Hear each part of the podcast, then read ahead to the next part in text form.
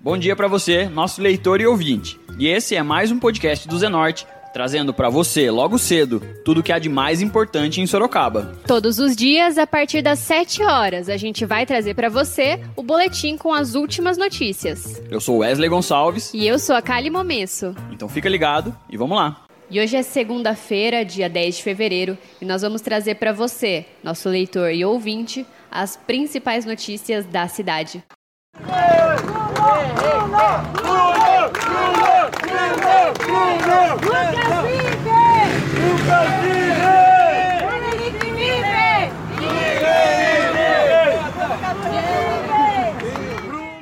Na tarde de ontem, domingo, dia 9 de fevereiro, foi realizada a Marcha pela Paz, que homenageia Milton Expedito do Nascimento, morto na véspera de Natal, dia 24 de dezembro de 2018, Lucas Lopes, morto no dia 1 de janeiro de 2019, e Guilherme Mateus de Camargo Franco, que foi encontrado morto no dia 19 de janeiro de 2020, todos em Sorocaba. O locutor Milton do Nascimento, ou Dinho, como era conhecido, tinha 33 anos quando foi morto com um disparo de arma de fogo no abdômen, após ser confundido com um assaltante. Lucas Lopes, que era conhecido como Luquinhas, foi morto aos 23 anos, vítima de espancamento. E neste ano, o jovem Guilherme, de 18 anos, foi encontrado morto no rio Sorocaba com sinais de afogamento. Parentes e amigos da vítima alegam que o jovem desapareceu após uma abordagem da Guarda Civil Municipal, a GCM de Sorocaba. Guilherme não tinha passagem pela polícia. A passeata também homenageou os nove jovens mortos durante uma operação da Polícia Militar em um baile funk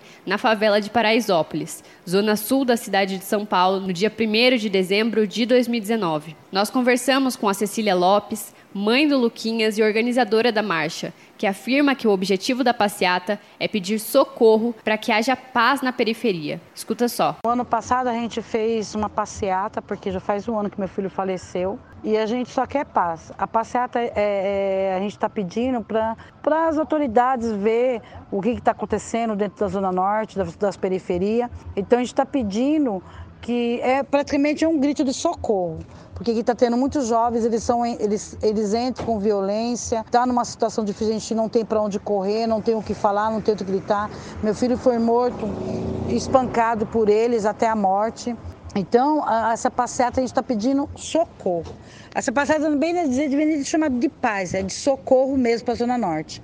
Então, é essa, é essa passeata que a gente está pedindo, é as pessoas vindo. A, a, gente conseguiu falar com as mães, as mães, a gente conseguiu falar com as mães da, da Parasópolis para poder estar tá vindo, direitos humanos. É, é isso aí que a gente está querendo fazer a passeata. A mãe conta também que o filho tinha inúmeros sonhos, amava crianças e era muito querido pelos amigos.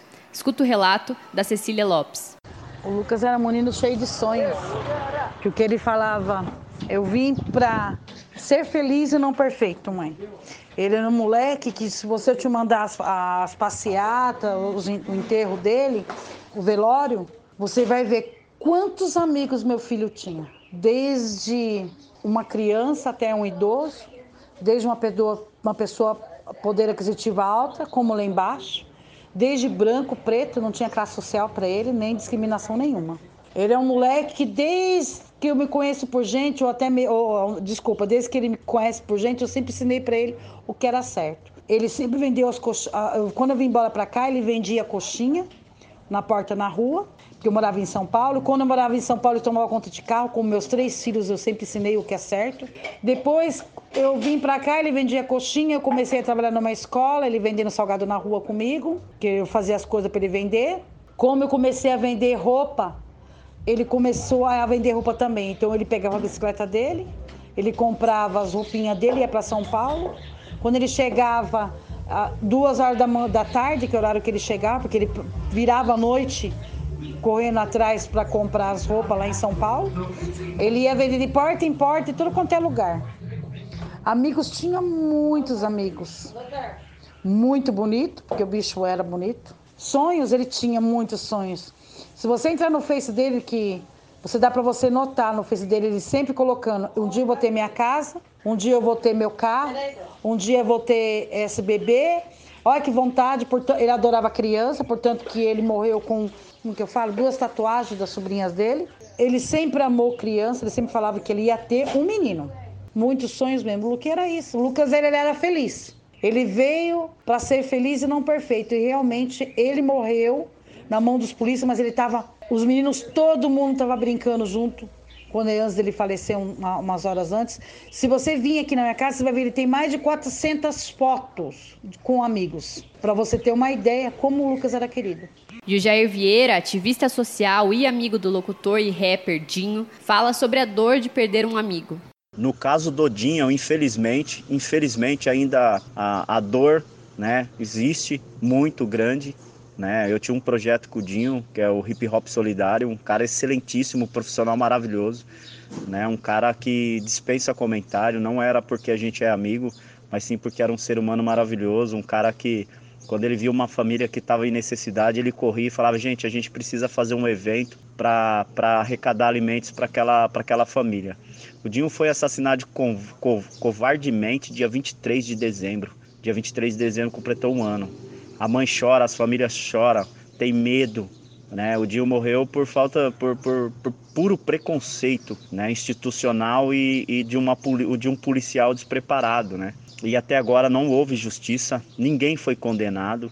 E todos nós aqui da Zona Norte, os familiares, ainda estamos com a dor a dor da perda de um grande ser humano. E agora a gente faz uma pausa de 30 segundinhos para você ouvir o recado de um dos nossos apoiadores, o Tenda Atacado. O Tenda Atacado chegou em Sorocaba trazendo qualidade, menor preço e uma grande variedade de produtos das melhores marcas. Venha comprovar de perto as ofertas em todos os departamentos, alimentos, bebidas, produtos de higiene, limpeza e bazar, além do açougue e do hortifruti com a qualidade que você sempre quis. Pague com seu cartão de crédito, débito, vale alimentação, faça já o seu cartão Tenda que te oferece muitas vantagens. E você também pode comprar pelo site site tendaatacado.com.br e retirar na loja. Sorocaba já tem Tenda Atacado. Avenida Itavo Vu 2182. Bom negócio é aqui. E vocês escutaram aí o recado do nosso apoiador, o Tenda Atacado. E agora a gente volta para as notícias. O ativista também destacou que a Marcha pela Paz visa proporcionar visibilidade à periferia e levantar o debate sobre o jovem que vive em zonas periféricas.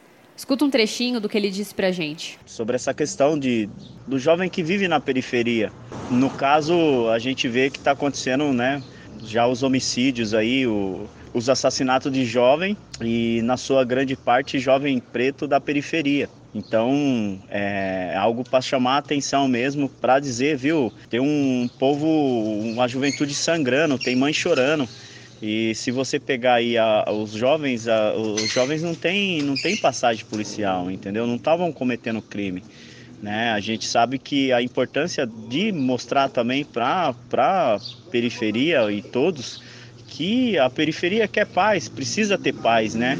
Porque é, a violência, né? Todos nós perdemos com a violência, todos nós. Não existe lado, é, todos nós perdemos. E aí a marcha pela paz ela vem justamente para dizer, viu, basta, né? O povo está sangrando ali. A gente precisa de uma resposta é, das leis, da justiça, que esse povo não pode ser refém, que a, que a juventude também precisa de diálogo, precisa ser ouvida, né?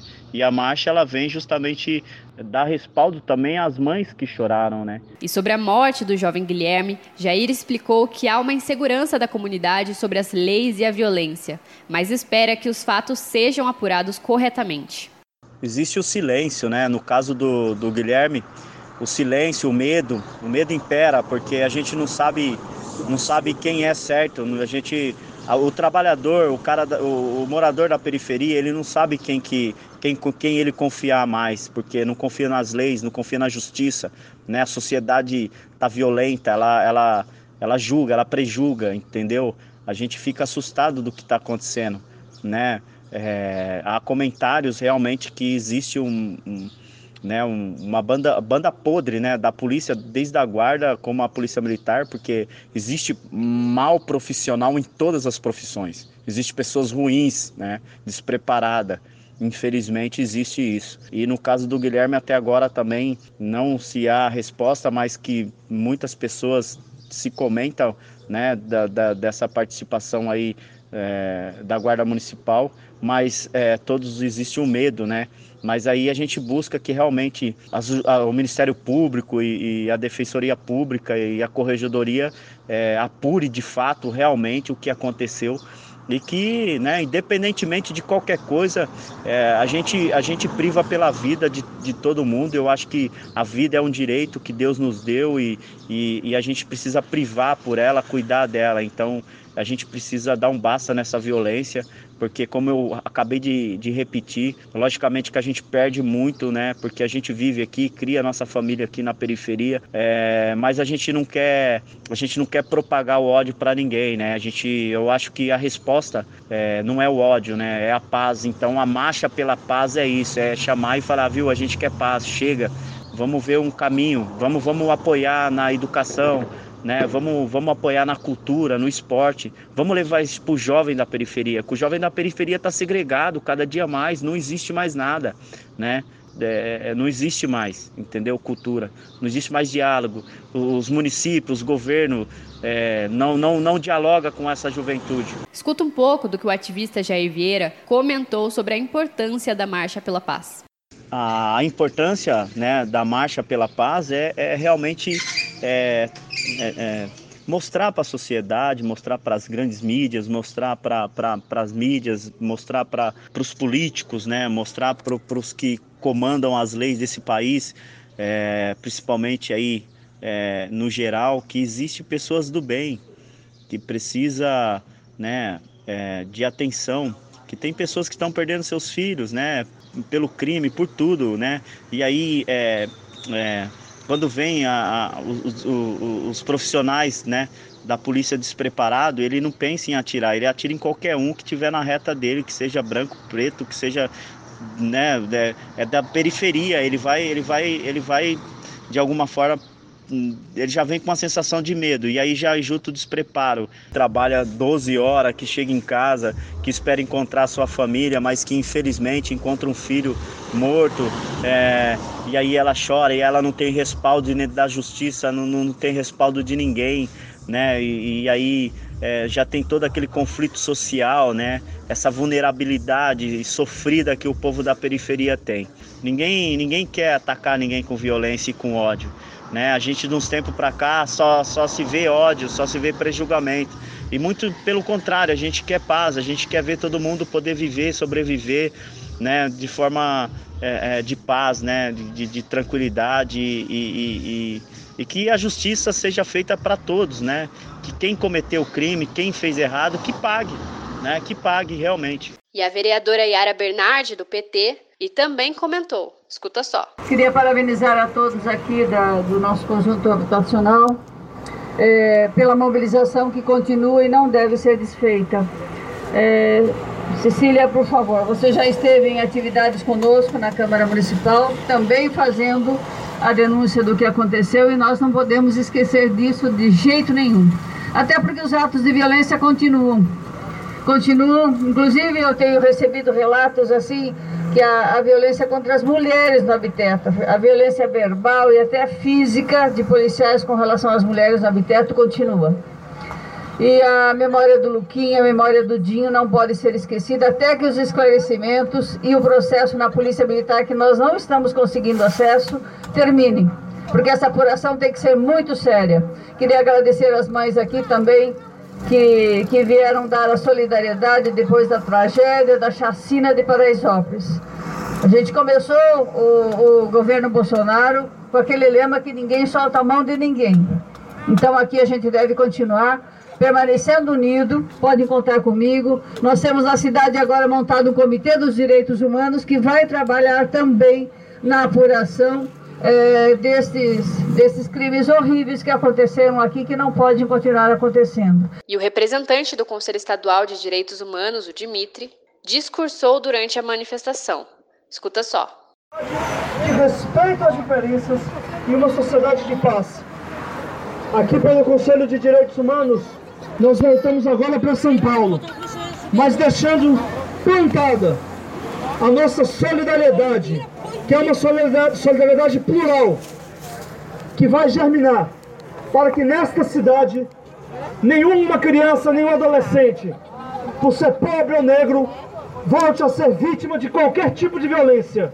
Vamos escolher justiça por Lucas, justiça pelos nove de Paraisópolis, justiça nessa sociedade que precisa respeitar os direitos humanos. Fica o nosso recado, fica o nosso chama de esperança, fica o nosso abraço fraterno. Vamos juntos e vamos vencer. Faremos justiça. Grande abraço. Vale ressaltar que a investigação sobre o caso dos jovens de 14 a 23 anos que foram mortos no baile funk de Paraisópolis foi arquivado na última sexta-feira, dia 7 de fevereiro, após a Corregedoria da Polícia Militar concluir que as ações tomadas pela equipe envolvida foram em legítima defesa. E agora a gente muda de assunto e fala de previsão do tempo. A Defesa Civil do Estado divulgou um alerta para a possibilidade de pancadas de chuva em Sorocaba, de até 120 milímetros para essa segunda-feira. De acordo com o Instituto Nacional de Meteorologia, o INMET, a previsão é de céu encoberto por nuvens durante todo o dia. A temperatura máxima está prevista para 23 graus e a mínima deve ser de 18 graus. Então vale se agasalhar e sair com o guarda-chuva em mãos hoje. E agora você escuta o recado de um dos nossos apoiadores, Predial Novo Mundo.